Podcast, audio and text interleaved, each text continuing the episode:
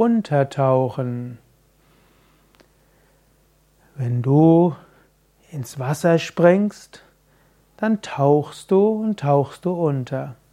Im übertragenen Sinne können Menschen auch untertauchen, wenn sie nicht erkannt werden wollen, oder Verbrechen, Verbrecher tauchen unter, oder manchmal auch Heilige tauchen unter, wenn sie eine Weile in Ruhe sein wollen und eben nicht so viel zu tun haben wollen mit anderen.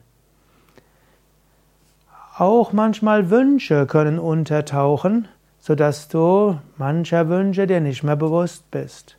Manchmal erleben das spirituelle Aspiranten, dass bestimmte Neigungen in ihrem Charakter vorübergehend verschwunden sind. Vielleicht denken sie, ach, diesen Wunsch, diese Gier, die ist jetzt verschwunden.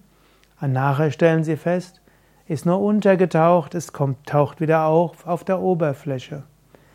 Manchmal sind bestimmte Neigungen und Handlungstendenzen vorübergehend weg, aber sie sind nur untergetaucht und sie kommen wieder an die Oberfläche. Manchmal muss man sich bewusst machen, dass über Schwingung eine andere geistige Entwicklung entsteht. Im Yoga sprechen wir von verschiedenen Frequenzen.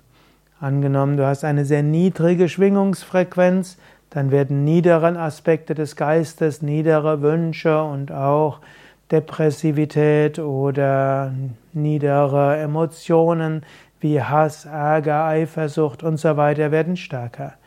Wenn du durch Yoga-Praxis und Meditation deine Energie auf eine höhere Ebene bringst, dann sind diese Wünsche und Emotionen und so weiter vorübergehend nicht da.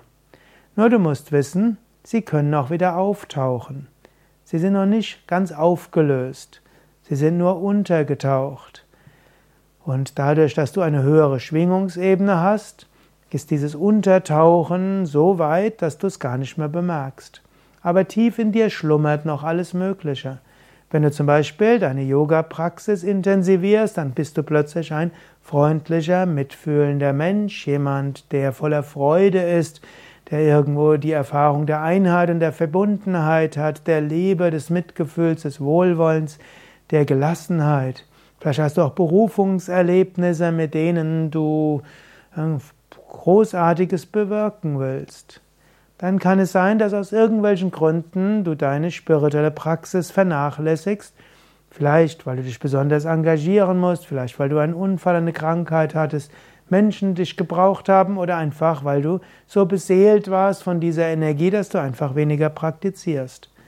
Wenn dann dein Energielevel sinkt, dann ist das, was untergetaucht ist, plötzlich wieder an der Oberfläche. Wenn das Wasser sinkt, dann ist vieles, was nicht mehr gesunken, nicht mehr sichtbar war, an der Oberfläche. Sinkt das Schwingungslevel und wird langsamer, taucht das auf, was untergetaucht ist.